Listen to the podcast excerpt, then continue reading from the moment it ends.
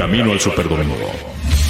El programa que te acerca al emparrillado de la NFL. Desde los casilleros hasta el momento en que se levantará el trofeo Vince Lombardi. Todo, todo en el Camino al Superdomingo. Camino al Superdomingo.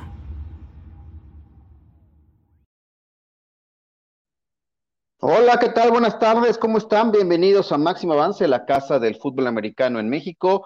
Hoy que es eh, lunes, lunes 9 de mayo, eh, acá con todos los preparativos de lo que ya viene. Estamos a unos cuantos días de conocer a profundidad lo que será el calendario de la NFL para la temporada 2022, con eh, las filtraciones que se van a ir dando poco a poco y los anuncios, por supuesto, que va soltando la NFL. Por ejemplo, hoy nos hemos enterado que eh, en la semana 2 tendremos doble cartelera de lo que se refiere a el Monday Night Football y eh, estaremos hablando, eh, por supuesto, de lo que nos irá aconteciendo. Además, algunas defensas que hay de algunas selecciones de draft. ya hay contrataciones de jugadores de primera ronda. Ya van seis jugadores tomados en primera ronda que han firmado sus contratos de novatos. Eh, bueno, esto y mucho, mucho más que nos depara el mundo de la NFL. Pero eh, aquí estamos para darles, por supuesto, eh, la bienvenida ¿no? a, este, a esta semana de información de la NFL y les doy un, la bienvenida a Montserrat para que me va a estar acompañando en esta edición de Camino Super Domingo. Montserrat, ¿cómo estás? Buenas tardes. Espérame, porque te tenemos muteada. No sé si sea la producción que te tenga muteada o tú. Ah, venga. ya estás, ahora sí. ¿Cómo estás, abuelo? Yo estoy muy bien. Espero que todos los que nos están escuchando también lo estén y pues emocionados con la probadita que ya nos dieron de lo que va a ser el calendario de la próxima temporada. Poco a poco, poco a poco iremos conociendo los detalles. Ya conocemos todos los partidos internacionales, ya conocemos esta doble cartelera de Monday Night Football, que nos pone un duelo de los más interesantes que tuvimos la temporada pasada. La verdad es que los Bills de Buffalo y los Tennessee Titans dieron un gran partido, así que ahí está. Y para hablar justamente de este partido, también tenemos a un especialista de los Titans, Armando Faril, para que nos hable de lo que es este esta probadita que nos han dado el calendario. Armando, bienvenido, qué bueno que estás acá con nosotros en Camino al Super Domingo. Abuelo, por fin se me hizo estar contigo. Muchas gracias por la invitación. Y Monse, un gusto. Ya estamos reclutando a Monse ¿eh? para Batalla de Titanes. Ah, por supuesto. Hoy, hoy estamos completamente, bueno, estoy, ¿no? Con, con dos aficionados de los Titans, así que me parece fantástico que podamos profundizar de lo que nos depara la temporada 2022 para, para el equipo. Y de entrada, Armando, ¿qué, qué piensas de este de esta doble cartelera. Tenemos un poco un partido que se empalman de algún modo. Generalmente la NFL los había programado de algún modo en el que termina uno y empieza el otro. Pero en esta ocasión, los dos partidos que tenemos, aquí estamos viendo en pantalla, el Bills contra Titans y el Vikings contra Eagles, va a haber un momento en el que vamos a estar eh, traslapados. Pero bueno, ¿qué piensas del partido de esta doble cartelera de lunes por la noche de la semana 2? Para arrancar, Armando eso que menciona es algo curioso, solo había pasado en la pandemia por los horarios que se tuvieron que acomodar, pero como dices, todos los lunes por la noche, eh, en la primera semana, se hacían por ahí de las seis y el otro se recorría a las nueve y ahorita se van a empalmar. Yo creo que no va a terminar ni el segundo cuarto cuando el otro comience.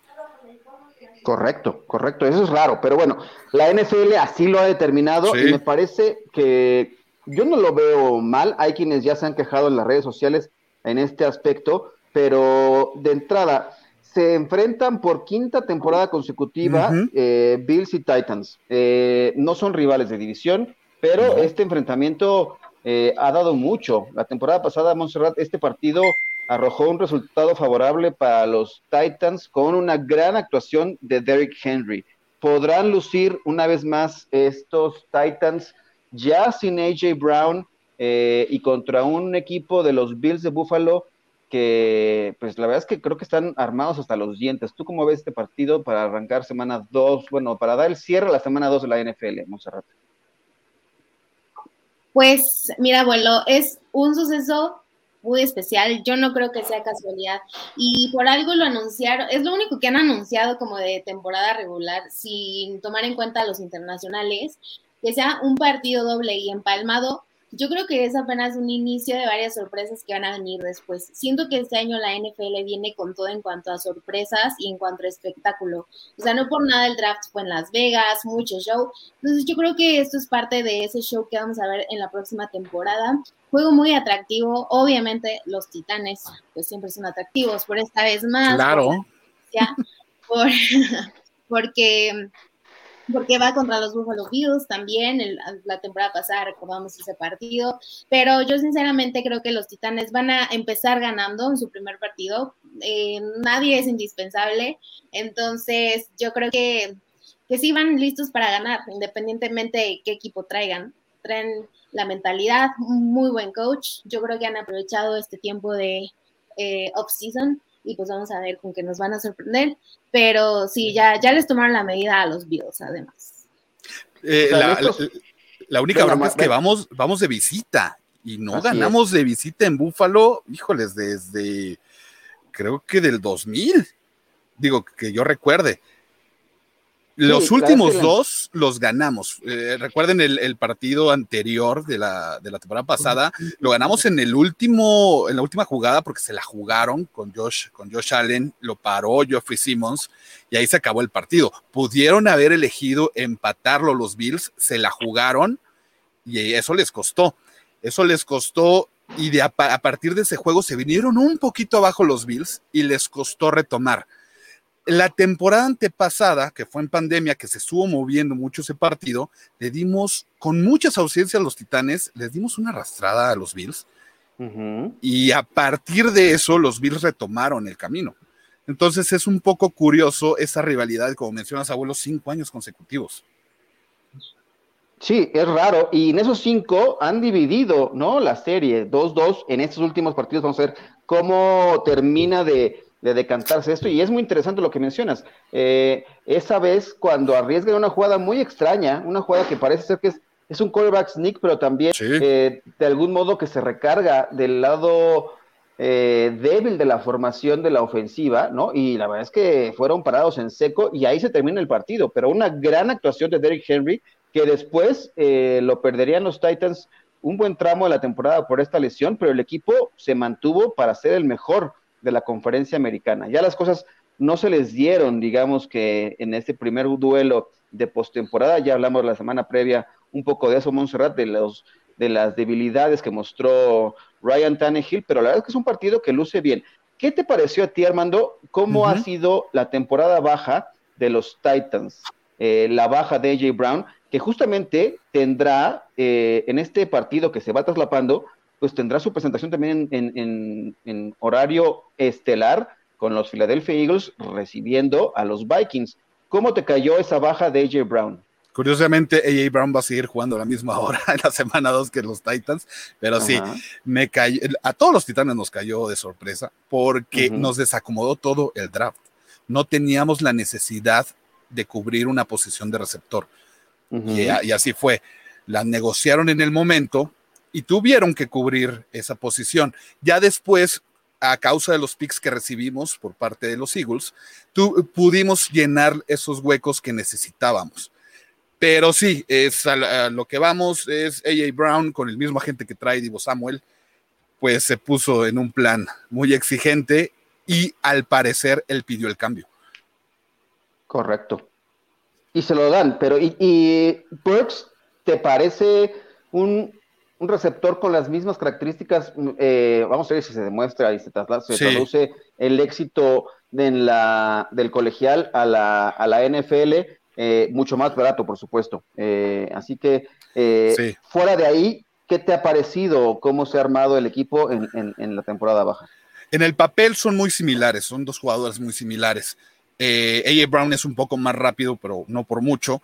Sin embargo, AJ Brown ya está probado en la NFL. Burks todavía le falta eso. No sabemos cómo vaya a llegar. En teoría debe cubrirlo, pero estamos pasando de hace un año que los Titanes teníamos a un eh, AJ Brown como receptor 1 y a un Julio como receptor 2.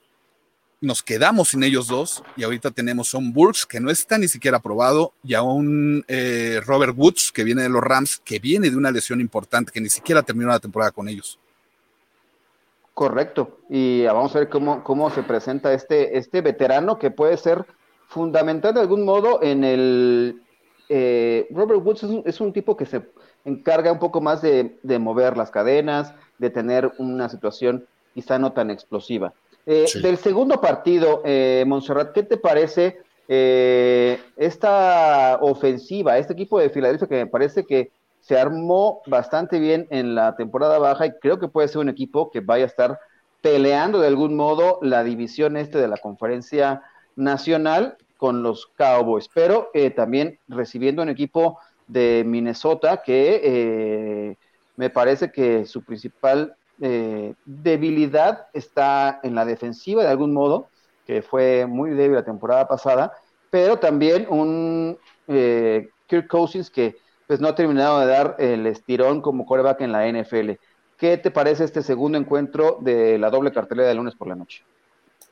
Pues no me parece tan atractivo como el de Titanes, sin embargo, tal vez el atractivo sea un poquito el chisme, como decía Armando, que también va a estar jugando AJ a la misma hora y eso pues causa un poquito de morbo, pero eh, las Águilas es un equipo que se armó muy bien este, este año.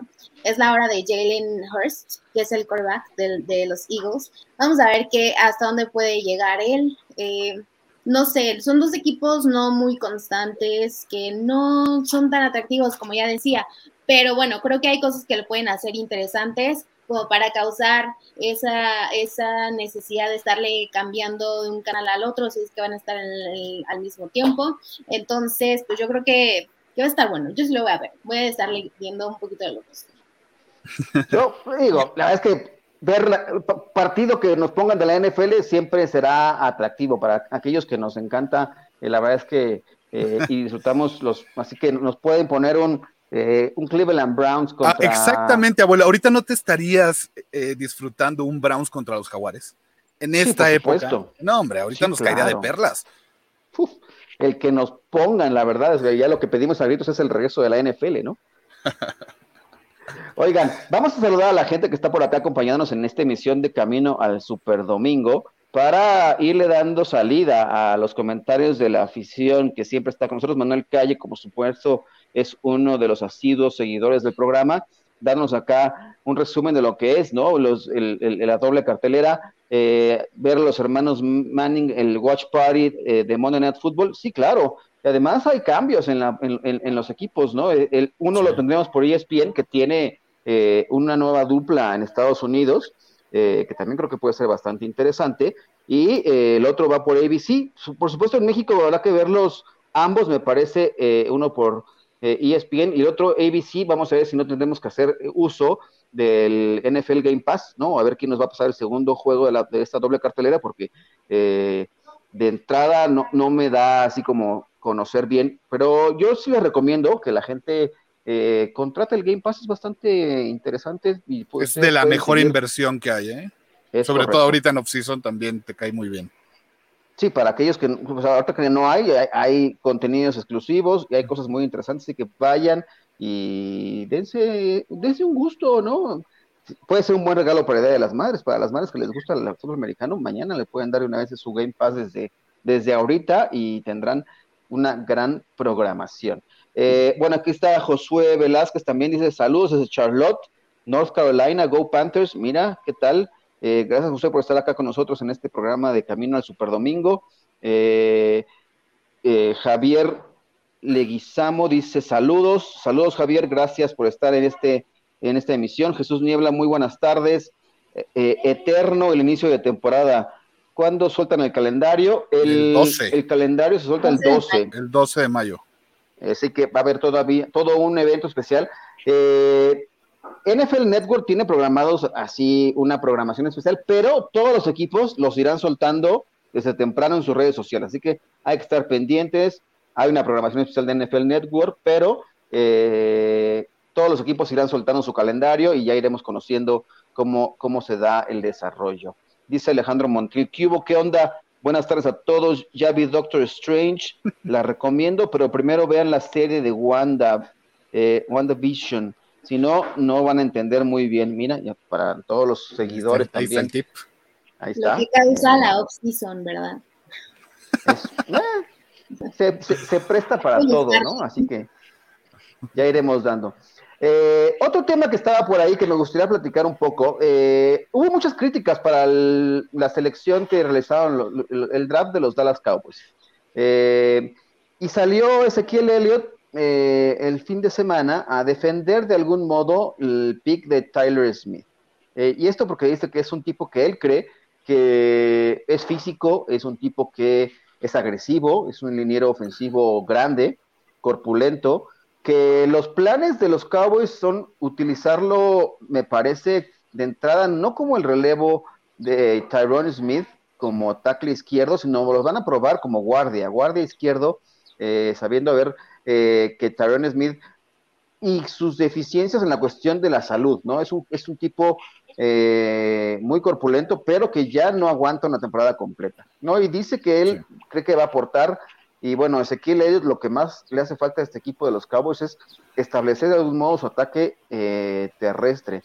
Ha estado mermado las últimas temporadas, apenas superó las mil yardas la temporada pasada. Eh, no sé qué tanto hable que tenga que salir el corredor titular del equipo, que también ya tenían, lo tiene muy compartido el rol ahora con Tony Pollard, que resultó, ha resultado más explosivo en las temporadas recientes eh, con los Cowboys, y Ezequiel Elliott, de algún modo, no digo que sus, bueno, sí, sus mejores años creo que ya han quedado en el pasado, pero creo que todavía puede ser un corredor bastante competente. Vamos qué te parece esta, eh, este discurso que tiene manejando este corredor de los Cowboys para salir a defender lo que hicieron sus jefes, de algún modo, eh, hablando de Jerry Jones y de este pick de Tyron Smith. Pues creo que particularmente a él le va a ayudar muchísimo. Es, es un jugador, eh, bueno, él viene de la Universidad de Tulsa, lo que más llama la atención de él es pues lo grande que es. Tiene muchas cualidades, también tiene el detalle que es indisciplinado. Yo confío que como equipo los Cowboys puedan hacer algo para que no cause eso un problema. Pero en lo demás, creo que es un jugador que le va a ayudar muchísimo a Zeke Elliott para sus cualidades de él eh, revertir un poquito de los errores de la temporada pasada con un jugador de esas características y otros que al rato vamos a, a platicar de eso, que es como una estrategia muy obvia que ha tomado los Cowboys esta temporada para pues hacer tamaño y que pueda correr más el balón, que parece que esa es la, la estrategia para esta temporada. Yo creo que va todo en el, en el mismo camino para abrir huecos para los corredores y, bueno, determinar vía terrestre. Yo creo que es una muy buena decisión, le conviene mucho a Zeke Elliott, así que me hace sentido que haya salido a, a- a defender la decisión. Sí, evidentemente Sí. La, línea ofensiva de los Cowboys ya ah, tiene años que no es la mejor de la NFL. En un momento hubo una tradición, ¿no, Armando? Y ahora eh, buscan reconstruir. Y la verdad es que eh, yo estoy de acuerdo un poco que hayan ido a cubrir las bases, tanto en la línea defensiva como en la línea ofensiva. Y este hombre creo que puede aportar, ¿no? Ya lo decía Monserrat, este viene de Tulsa, es un tipo que es agresivo y es un tipo que me parece que sí se va a llegar a adaptar a, lo- a las necesidades que hay y una de sus fortalezas es el bloqueo por el, el ataque terrestre. Sí, es lo que le sí. falta a los Dallas Cowboys, eh, línea interior y de algún modo proteger mejor a Dak Prescott para que pueda establecer y hacer el ataque. La verdad es que la, la ofensiva de los Cowboys, los números estuvieron ahí. Al final de la temporada se desinfló y mucho me, me parece que fue por eh, deficiencias en la línea ofensiva. Sobre todo eso. Sobre todo ¿No? eso, mi querido abuelo, porque en los últimos años de eso eh, han, han requerido y no se ha visto, por eso también la baja de los números de los corredores.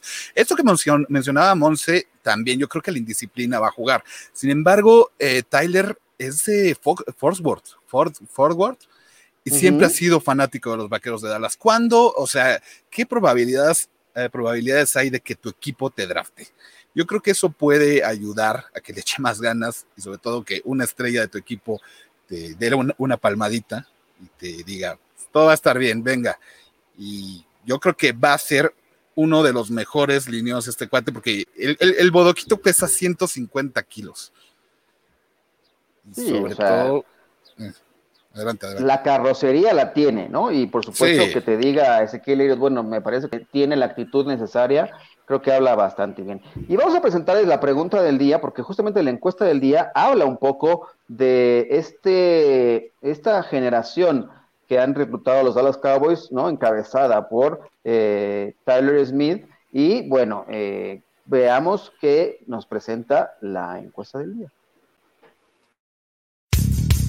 La encuesta del día. Camino al Superdomingo.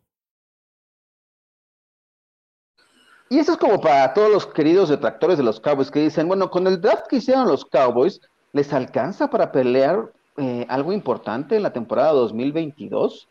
Y las opciones A son A, ni para su división.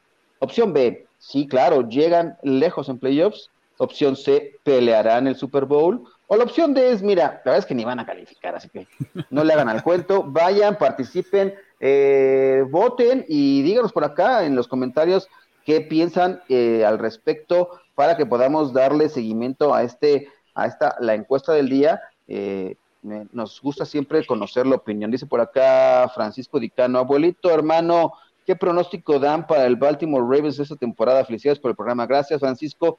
Yo creo que los Ravens han, hicieron un gran trabajo en el draft, eh, reforzaron esa línea ofensiva. Yo quería, por ejemplo, a como centro, creo que era de lo más atractivo que había por ahí, pero eh, creo que lo han hecho bien. Y además, el que se hayan llevado a un jugador, eh, el otro Edge de Michigan, y ahorita vamos a hablar de, de Aidan Hutchinson, pero me parece que creo que tienen uno de las joyas a futuro dentro del draft, así que a mí me gusta mucho lo que hicieron, creo que van a estar peleando la división norte de la conferencia americana. ¿A ustedes qué les parece, eh, Armando, contigo empiezo, el tema de, los Ravens, cómo, cómo se armaron esta pretemporada? Me ganaste las palabras, Abuelo. Hicieron un gran draft. Creo que eh, con los Jets fueron los mejores drafts que yo, que yo vi en, en estas pasadas semanas. Y van a mejorar, van a mejorar porque el equipo tiene con qué. Y creo que eh, su división también se reforzó demasiado. Tienen que hacerlo, tienen que hacerlo y tienen que aprovechar ese coreback, que a mí en lo personal a mí me gusta mucho. Sí, creo que, no, a mí Lamar Jackson también me, parece fantástico y bueno, ya veremos. Acá dice por acá Alejandro Montiel encuesta, eh, como obvio anti-cowboy le voy a todos los que dejan fuera a los Cowboys. Ay, ¿dónde guardan un poco el tema de la objetividad? Es como si yo les diga, eh, no, por supuesto vamos a ser campeones. No, hay que hablar un poco desde, no solamente desde el odio, ¿no? No sean así, por favor. O sea, eh, yo entiendo que las cosas no se han hecho bien. Yo soy un crítico número uno de, de Jones y su gestión, pero también creo que de algún modo el equipo no ha funcionado tan mal. Eh, pero las decisiones pueden ser malas, pero bueno, si solamente es por odiar, está bien, podemos odiar y tampoco pasa nada, ¿eh? este, yo, les doy mi punto de vista. Oigan, vamos a hablar también de tu tema que me parece que es muy importante y ahorita vamos contigo, hablar porque creo que eh, ha sido un común denominador de algunos jugadores en la NFL ya empezar a hablar y normalizar un tema de la salud mental, ¿no? El más reciente fue Darius Leonard, este linebacker All Pro del equipo de los Indianapolis Colts, quien dijo que llegó un momento eh, que dejó de disfrutar el jugar el fútbol americano porque parece que los jugadores no tienen permitido tener una vida personal. No había forma de que los jugadores hablen de su vida personal y tienen que estar constantemente hablando de eh, fútbol, fútbol, fútbol son superestrellas, ganan millones, pero también son seres humanos y llegan momentos en los que no la pasan bien. Ya lo decía también Ryan Tannehill la temporada, eh, ¿no? Eh, recientemente hablamos también del tema, que él tuvo que acudir a terapia para superar la derrota que tuvo en los playoffs contra los Cincinnati Bengals, pero ahora es Darius Leonard quien lo dice. En un momento dado que ya no disfrutaba el jugar fútbol americano y además porque tenía problemas personales. Había familiares que estaban sufriendo por el tema de COVID-19, estaban contagiados y él tenía que estar al 100% concentrado en la NFL y no se le dieron las cosas a los Colts. Tuvo que alejarse en la temporada baja para eh, desintoxicarse. A mí me parece perfecto que estos superatletas y multimillonarios deportistas eh, dejen ver de algún modo su vulnerabilidad. Los aterriza un poco en este ser humano y que veamos que como todos nosotros, también la pasan mal y de repente necesitan un respiro. Así que eh, yo, la verdad es que creo que eh, los eh, se ganan un poco más el respeto. ¿Qué te parece esta declaración que salió a dar Darius Leonard y cómo ha trabajado durante la temporada baja Montserrat para regresar en la mejor forma? Aún así, no está en su mejor momento, le alcanzó para hacer el pro a este gran linebacker. Muy interesante porque yo creo que no nos imaginamos que un jugador de americano famoso, profesional, millonario, pase por este tipo de cosas o que diga que ha tenido que ir a terapia porque tiene depresión. Y yo creo que en los últimos años más jugadores lo han, eh, lo han dicho, se están abriendo a eso. Esta semana, pues solamente esta, tuvimos dos casos, Leonard y Tanegio, que también dijo que él estuvo tomando terapia desde el último partido de los playoffs, que pues que no pudo ni dormir por muchos días de estarlo pensando y necesitó terapia. Entonces yo creo que a todos nos cuesta trabajo pensar que alguien, por ejemplo, en el caso de Leonard, que ha sido tres veces eh, miembro del All Pro, millonarios, todo lo demás, pasen por estas dificultades. Y es muy importante que nos acordemos que son humanos. A él se le juntó pues lo del COVID de su familia, su lesión, lo que sea. A, a Tannehill otras circunstancias, así va a ser con todos, no hay necesidad de tener muchas cosas en particular. Ah, puede ser alguien porque perdió a su perrito, lo que sea, creo que es aceptable. Y me gusta mucho que venga de jugadores de americano porque llegan a hombres. Y a los hombres, sobre todo, les cuesta más trabajo hablar de estos temas o ir a terapia da hasta vergüenza o no toman la decisión de hacerlo porque se sienten débiles.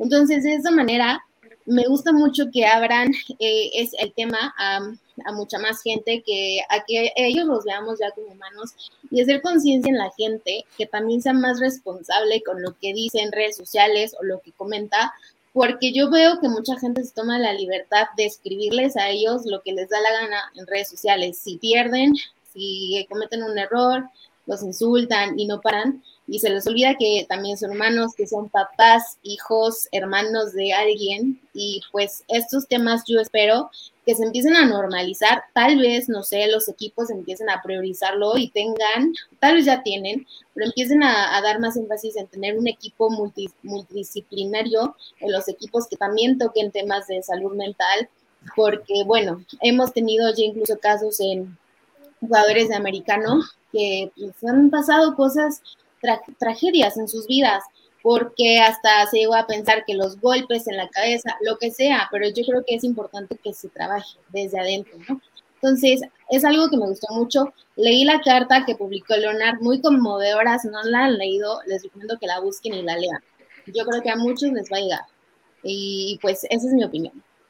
No, me parece fantástico. Otro de los que se pueden considerar hoy en día eh, héroes locales. Hoy Aiden Hutchinson, esta segunda selección eh, global del draft que llegó, cayó de como anillo de dedo, como un regalito para el equipo de los Detroit Lions, pues hoy ha firmado ya su primer contrato en la NFL, un acuerdo que le va a dar a ganar eh, por los próximos cuatro años 35.7 millones de dólares. Esto incluye un bono de 23.1 millones de dólares, eh, además de la opción de quinto año que tienen todos los jugadores que son tomados en la primera ronda, ahí está. Este jugador se creció en los suburbios de Detroit y además hizo su carrera colegial con los Wolverines de Michigan. Es por eso que eh, es un héroe local que regresa a estar ahí. Creo que le da de un modo también esta cercanía y este es uno de los plus que tiene Aaron Hutchinson ahora con los Detroit Lions. Eh, ¿Qué te parece este jugador y cómo, cómo lo visualizas, Armando, dentro de esta organización? ¿Podrá salir de algún modo el equipo de los Lions de, este oscurantismo que han mostrado en la, cebra, en la era del Super Bowl, y finalmente con jugadores con esta talla? Abuelo, ningún mal dura 100 años, aunque al parecer en Detroit sí y no, solo eh, los Leones, sino todos los, equipos de la ciudad. Sin embargo, creo que este jugador, le, ya lo, decías bien, les cayó como anillo al dedo, sin tener que negociar eh, una posición más con los jaguares, les vino muy bien, porque ya lo esperaban y creo que estaban rezando en que les llegara. Les va a funcionar muy bien a, a los Leones, es un jugadorazo, de verdad, un jugadorazo, desde el primer día les va a sumar. Sí, por supuesto, es una, es una gran estrella y creo que va, va, a ser todo. Y la verdad es que con esos contratos ya vamos a ir viendo cómo van cayendo. Con él ya son seis los jugadores de la, de la primera ronda que han firmado su contrato de novatos. Los dos del equipo de los, de los Green Bay Packers, los dos de los Chiefs también ya firmaron su contrato de novato. Eh, ya también eh, el de los Jets de Nueva York, también el cornerback, ¿no? El SOS ya firmó, ¿no? SOS Gardner ya también firmó su contrato de novato. Poco a poco irán cayendo estas eh, selecciones de primera ronda que tienen garantizado probarse hasta cinco años en la NFL, pensando en lo que les viene deparado el destino más adelante. Así que por ahí está. Vamos a seguir leyendo algunos de los comentarios que viene por allá. Dice por acá el ese güey, a Darius Leonard le dan un contrato, como dice por acá, eh, por lo que estaba chille y chille de 100 millones de dólares y justo ese año le deja de gustar el fútbol americano. Pero le pasó al final de la temporada, tampoco es que haya estado chille y chille toda la temporada y estuvo ahí el equipo peleando, ¿no? No fue por su culpa que no hayan clasificado, no porque haya dejado de hacer cosas, todavía le alcanzó para ser una vez más eh, un jugador All Pro, así que yo no, yo no creo que pase por ahí el tema de que eh, se duermen en sus laureles una vez que hayan firmado sus contratos o sus segundos contratos por ahí.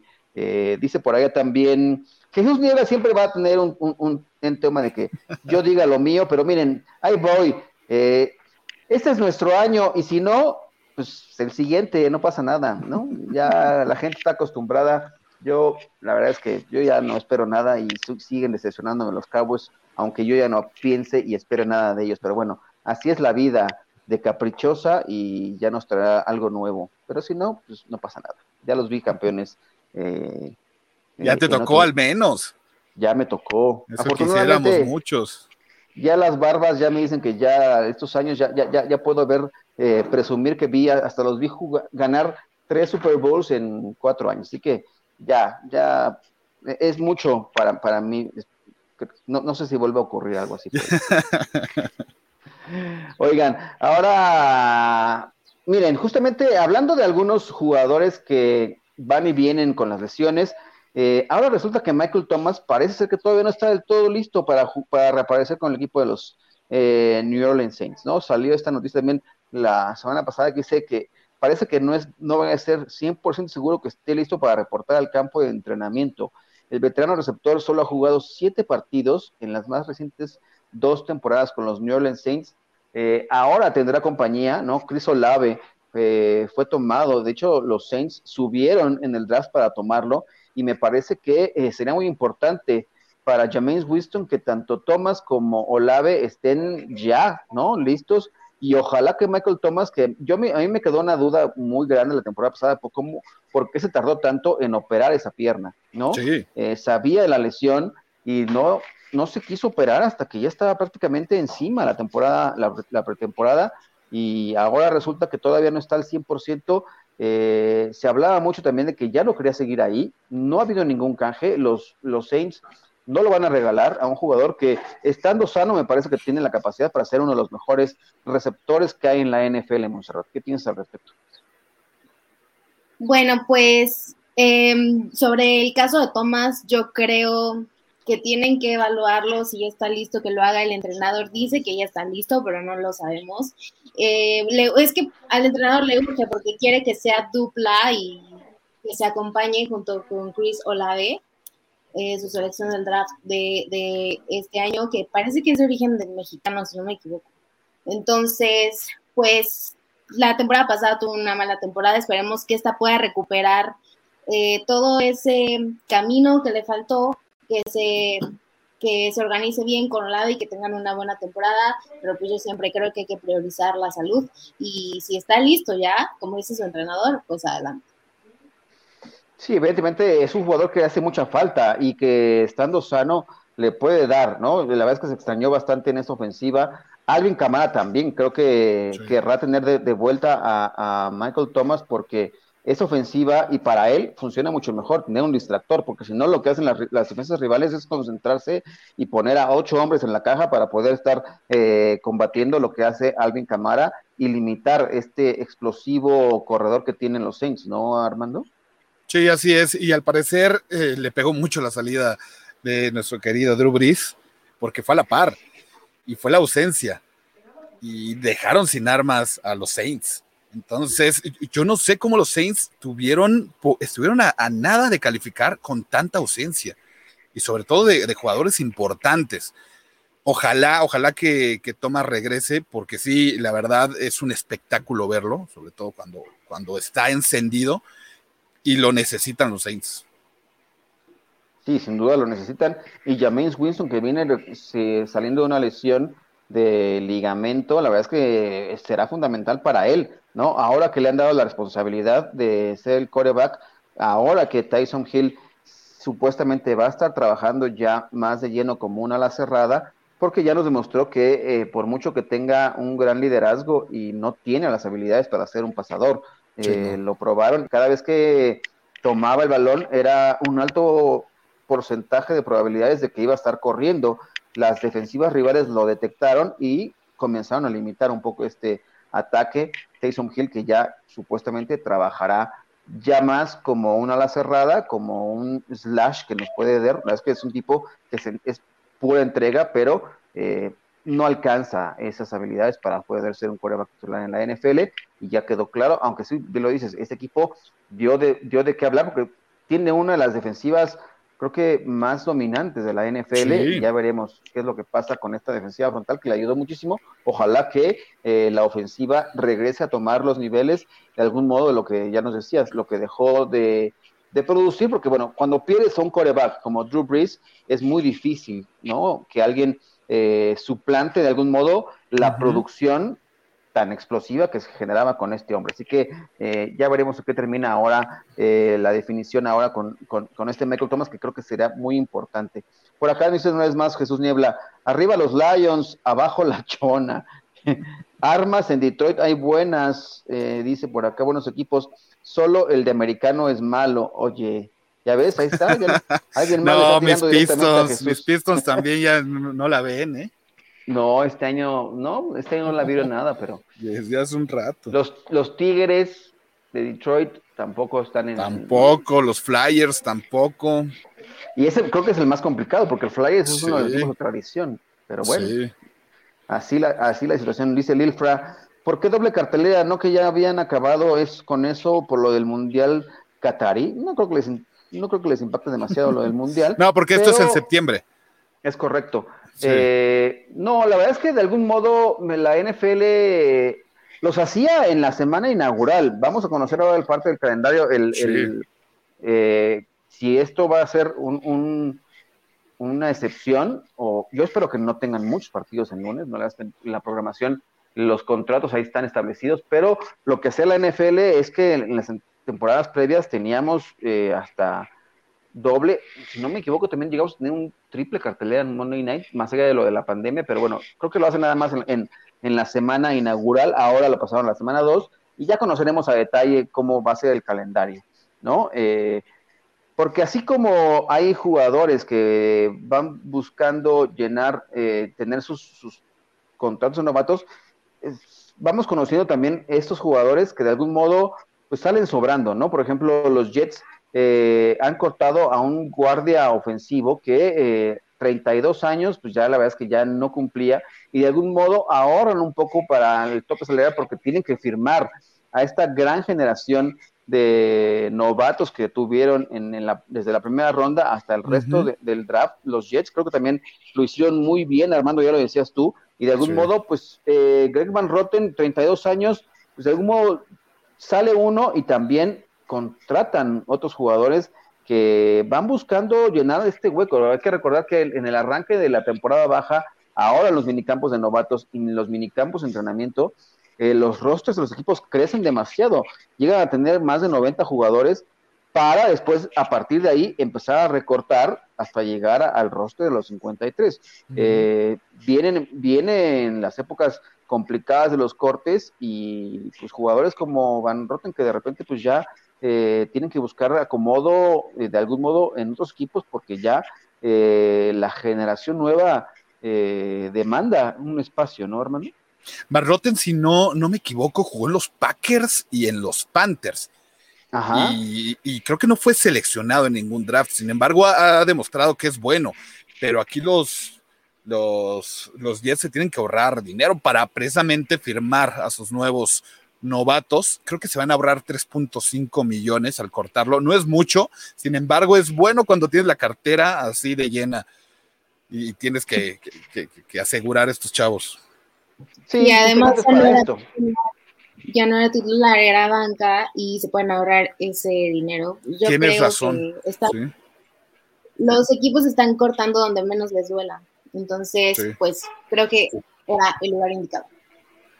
Correcto. Y otros que llegan eh, de forma sorpresiva, por ejemplo, eh, Velus Jones, este receptor que pues, hay que decirle novato porque en realidad, pues sí va a ser su primer año en la NFL, pero es un tipo que viene con seis años de experiencia en el fútbol americano colegial, algo atípico, honestamente, y que a sus 25 años, ¿no? Eh, pues quieren explotarlo de la forma más rápida posible aún así, con esta edad, fue, estableció un, uno de los tiempos más rápidos en las 40 yardas en el combine y va a estar probándose de algún modo en los equipos especiales y quieren ver la forma de utilizarlo mucho ahora en la NFL. Eh, los Chicago Bears que fueron criticados porque no ayudaron supuestamente demasiado la causa de Justin Fields para eh, darle muchas armas. Él es una de las selecciones más altos que tuvieron, pero es un jugador que pues sí genera algunas dudas porque es poco común que un jugador de 25 años eh, llegue a la NFL y vaya a estar debutando como profesional a esta edad. Eh, yo no sé qué tanto se puede esperar de él. Hay mucha gente que ha criticado esta, esta selección, pero y, que ven muy complicado que, por ejemplo, alguien como él pueda llegar a un segundo contrato en la NFL, hermano. Sí, claro, claro, recuerdo. Él estuvo en dos universidades. Eh, la primera, no me acuerdo cuál fue, pero fue transferido a Tennessee, donde pasó más, tiempo. Y están siendo muy criticados los Bears, que ahorita es lo que buscan es eh, llenar ese equipo con buenas, con buenas actuaciones. Ahorita con la salida de Matt Nagy, tienen que, están buscando un nuevo estadio y quieren la inversión. ¿Cuántos años han estado los Bears en esa, en esa posición? y ya necesitan, necesitan salir adelante porque, híjoles, pobres. Es un equipo que a mí en lo personal me agrada mucho, pero... Sí, evidentemente... Dime, ah, perdón. Adelante, adelante. Eh, bueno, que les quería decir es que yo he visto justo que él viene de la Universidad del Sur de California y luego se fue a Tennessee, eso sí, muy bien. Por eso tiene 25 años, porque bueno, tuvo ahí un lapso de creo que de tres y tres, tres en una y tres en otra. Pero bueno, a mí me gustaría saber ustedes qué opinan. Yo creo que tiene una madurez que los otros tal vez no tienen, además de que el equipo lo quiere usar para equipos especiales, para ser regresador de patadas, por, pero también lo quieren probar para ser receptor abierto porque es muy rápido. Entonces, por su edad, madurez, sus, sus capacidades y experiencia, pues yo no sé, creo que tal vez pueda hacer un gran papel, aunque espero que no esperen mucho de él, porque pues, tampoco es Superman, ¿no? ¿Ustedes qué piensan? Sí, no, pues, menos esa edad. No. Mira, la verdad es que es, poco común que ocurra ver un, receptor o un jugador de, cualquier posición cumplir seis años eh, a nivel colegial. O sea, es mucho, nada del estándar. Yo creo que hay que analizar caso por caso y algo le vieron eh, justamente a Velus Jones para, dar, para que tenga su capacidad de estar en, la NFL. Así que yo creo que va a demostrar buenas cosas y su adaptación podrá ser muy rápida y quizá tendrá que explotar esa oportunidad que se le presenta a un veterano, o sea, jugar cinco años y, quizás sí aspirar a ese segundo contrato que es, difícil que vaya a ocurrir, pero hay que ir contra, también contra las probabilidades. La excepción también hace la regla, ¿no? Eh, claro. Este jugador por algo eh, ha sido seleccionado y por algo fue tomado alto, así que eh, se merece la oportunidad y yo creo que la va a explotar al máximo. Y yo, yo tengo la convicción de que la edad eh, es un número, ¿no? Hay quienes, ya hemos visto a Tom Brady, evidentemente no lo estoy comparando, pero no, o sea, la lógica nos dirá que ya un, un coreback de 45 años ya no puede estar en la NFL, porque un receptor de 25 no puede lucir. Ahora vamos a ver que si es que los Bears nos, nos demuestran lo contrario, con lo que al, darle la confianza a un jugador con esas características. Pues será cuestión de ver. A ver. Correcto.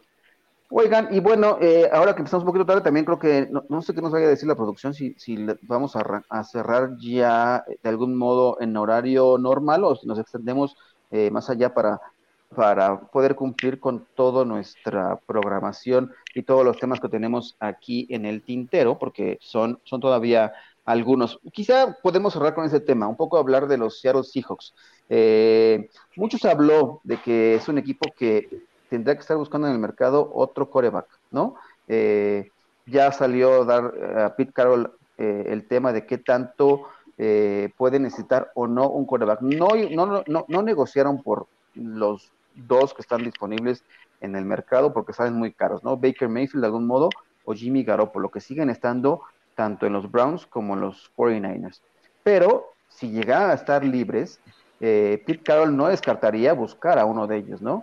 Eh, inclusive hoy sale otro tema de que eh, él ve que Gino Smith podría ser el titular por encima de Drew Locke, ¿no? Un, alguien que llegó en el cambio de Russell Wilson, eh, Drew Locke, que me parece que inclusive lo hacía una, hacía una comparación Pete Carroll diciendo que si él hubiera estado en el draft de este año, hubiera sido el primer quarterback seleccionado por su capacidad y por su calidad.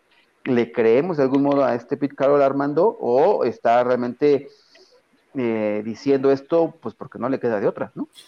Y eso habla más de la generación de corebacks que hubo este año, quizá. Eh, no lo sé, yo, yo la verdad sí tengo mis dudas con Drew Locke. Gino Smith eh, creo que también es por momentos y ha demostrado a veces sí valerlo y a veces no. Si están en una incógnita los Seahawks, porque ya lo decías, no, no han buscado ni a Mayfield ni a Garópolo, sin embargo tampoco se cierran en un futuro eh, poderlos firmar si el, eh, el trade es o, el, o, firman por un buen acuerdo. Sin embargo, no lo sé. Eh, los Seahawks se han desprendido de muchas armas. No solo les falta coreback, se pudieron armar más o menos con este draft, pero tienen muchas bajas. Vienen muchos años de, pues de, de, ausencias para los Seahawks, una dinastía que duró muy poco y ahorita está desmantelada. Sí, está en una etapa de reconstrucción. Ya veremos qué le depara a ese equipo de los Seahawks en esa división oeste de la Conferencia Nacional, me parece que tiene, estos tendría que estar eh, peleando el sótano en este, en esta temporada, porque sí, están en un proceso de reconstrucción. Ya veremos qué termina y qué va a pasar también con tanto con Mayfield como con Garoppolo, porque son muy caros sus contratos y por eso es que los equipos pues nadie ha tocado la puerta de forma desesperada para hacerse de sus servicios.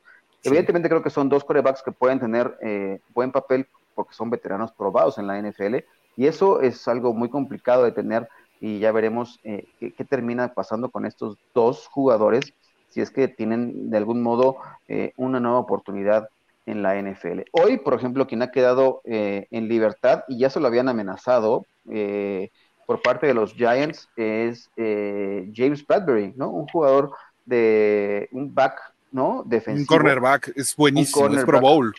Es correcto, pero que también por temas de tope salarial y por cuestiones han decidido eh, cortarlo. Hay un ahorro significativo, aunque también deja de algún modo eh, dead money, ¿no? Al momento de cortarlo, evidentemente ellos asumen la responsabilidad de sacrificar un poco del dinero, pero también tienen un ahorro en el, tope salarial. Eh, ¿Dónde crees que pueda tener cabida, Armando, este Bradbury ahora que ha terminado, eh, que es un jugador que es libre? No lo sé, porque sí, sí es caro. Sí es caro el buen Bradbury. Eh, no sé dónde tenga cabida.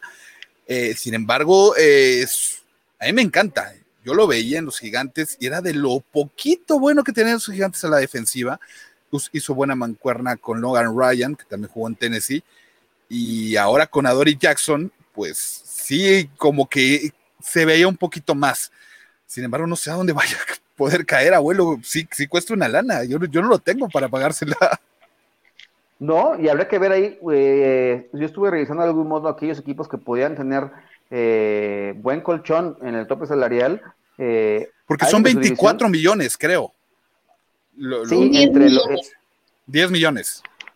Ah, ok. Es lo que deja ahora, ¿no? El ahorro que pueden tener ahora eh, los, los Giants con esta, con esta, con este movimiento, pero sí, ya veremos en qué, en qué termina, pero sí es un jugador que puede ser muy atractivo y todavía quedan por ahí algunos jugadores en el mercado que todavía tienen que acomodarse. Hablemos de veteranos ya en la NFL.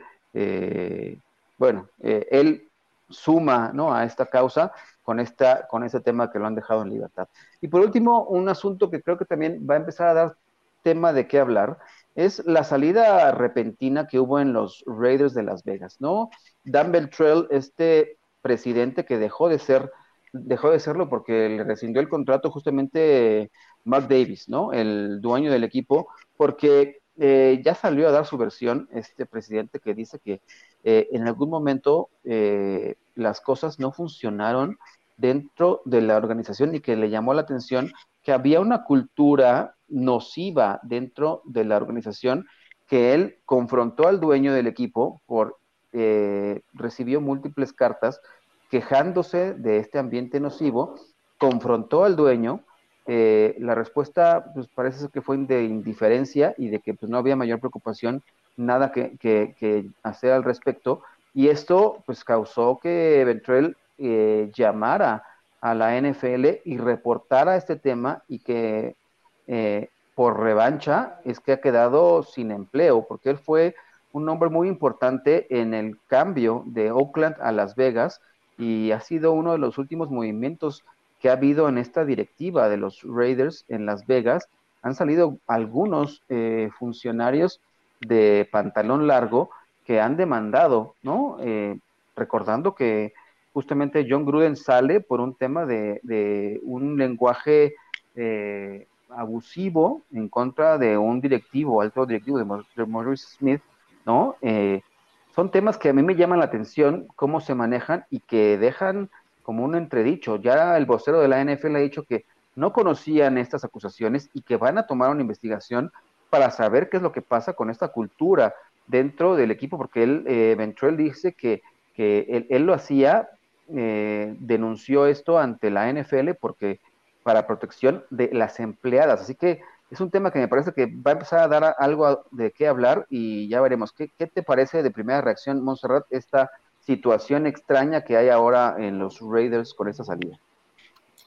Es interesante porque, como dijiste, no es el único. Ya van varias personas que salen de, del equipo que llevaban muchísimos años. En el caso de Bantrell, él llevaba 18 años, empezó siendo vicepresidente, luego abogado general. O sea, estos son muy importantes. Y tenía tan solo meses eh, en su nueva posición. Entonces, es algo muy raro que está pasando. No sé si eh, están tomando como rebeldía algunas acciones que estén tomando a cabo esos veteranos y pues los están corriendo. Pero bueno, hay como cosas detrás, como ese tipo de explicaciones o palabras que parece que hay cosas más turbias de las que nos imaginamos. Por ahora no quisieron dar comentarios. Eh, Mark Davis dijo que no van a decir nada por ahora. No sé si algún momento vamos a saber la verdad, pero sí se me hace algo un poco raro. No vaya a ser que pues estas cosas afectan al equipo después por la intensidad de la gravedad de los asuntos que están provocando esto, pero bueno, es cuestión también de estar pendientes a ver qué, qué, qué pasa y quién más sale. Ya veremos, Armando, ¿qué te parece de este entorno, no? Sobre todo con estos eh, antecedentes que hemos tenido en la NFL con los Washington Commanders, ahora eh, el tema salpica un poco al equipo de Las Vegas eh, con una función de un hombre que que jugó un papel importante en la mudanza y que hacía apenas un año que había tomado el cargo de presidente y que, bueno, pues ya, ya no estará más ahí. Eh, ¿Conoceremos un poco más de esto o será algo que irán enterrando poco a poco los Reds?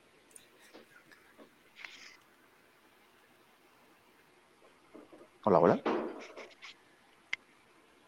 Bueno, eh, pues ya vamos a ir dando salida. Eh, vamos a ver quiénes cumplen años hoy para dar eh, ya la recta final de este programa de Camino al Super Domingo. tenemos cumpleañeros de hoy. Robbie Anderson no cumple 65 años, son 28 los que tiene este receptor abierto todavía a las Panteras de Carolina. ahí está. otro de Samsung Ebukuman, e, estos nombres de repente son demasiado complicados, pero tiene 27 años. Y Trey Lance, un coreback del equipo de los 49ers, eh, cumple 22 años. ¿Será que finalmente este año ya eh, tendrá su oportunidad de comandar la ofensiva de los San Francisco 49ers?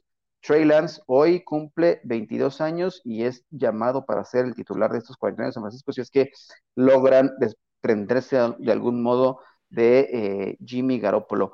Montserrat, pues vamos a darnos eh, un mensaje final, la despedida de este episodio de Camino Super Domingo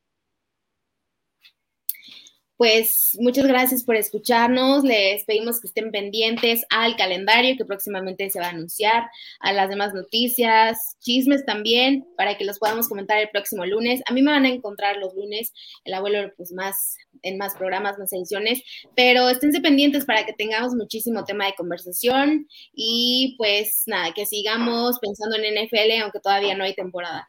Entonces, espera, esperamos verlos a todos el siguiente lunes, el viernes, que tenemos el programa de Batalla de Titanes y en todos los programas de Máximo. Bueno, Armando, qué bueno que regresaste para podernos despedir ya, ¿no? Qué bueno que estás por aquí y nada más para dar un mensaje final y que nos digas eh, cuándo es el tema de Batalla de Titanes, que es un programa especializado justamente con los Tennessee Titans. Mi querido abuelo, gracias por la invitación. De verdad, Monse, un gusto y haberte conocido. Y ya estamos reclutándote. Eh, Batalla de Titanes son todos los viernes. Cuando no hay temporada, cuando es off-season, lo hacemos los viernes. Eh, lo hacemos un poco más cotorro, porque ya el viernes es un start y podemos cotorrear a gusto. Pero en temporada regular hacemos los miércoles también. Entonces los esperamos. No solo hablamos de los titanes, podemos hablar de cualquier otro tema y todos son bienvenidos, la verdad pues ahí está, ahí está la invitación para que sigan esta parte de la programación que tenemos en eh, Máximo Avance con eh, programas de todo tipo. Ahorita alguien nos estaba preguntando por ahí, Jorge Lara, que si no íbamos a hablar de la FAM. La verdad es que este, este es programa especializado en temas de la NFL. Tenemos otro programa que es eh, Máximo Avance al Día, donde se toca toda la información del fútbol americano nacional. Por supuesto, ahí pueden tener temas de intermedia que han ganado ahora los, eh, los Pumas EU, terminaron finalmente con la hegemonía de los auténticos Tigres. Eh, se habla también de las semifinales, que estuvieron explosivas las semifinales de la LFA. También está eh, programación hablando de la otra liga profesional, que es la FAM, que está arrancando su temporada. Así que ahí pueden ver eh, nuestra programación. Los invitamos a que nos sigan y bueno, yo por lo pronto eh, me despido. Soy Luis Alonso, me dicen el abuelo, me pueden seguir en mis redes sociales, es arroba eh, abuelo-nfl. Agradecerle a Armando y a Monza que hayan estado en este programa y por supuesto invitarlos a ustedes que sigan con la programación de Máximo Avance, porque Máximo Avance es la casa del fútbol americano en México. Hasta la próxima. Esto fue Camino al Superdomingo el programa que te acerca al emparrillado de la NFL. Camino al Superdomingo.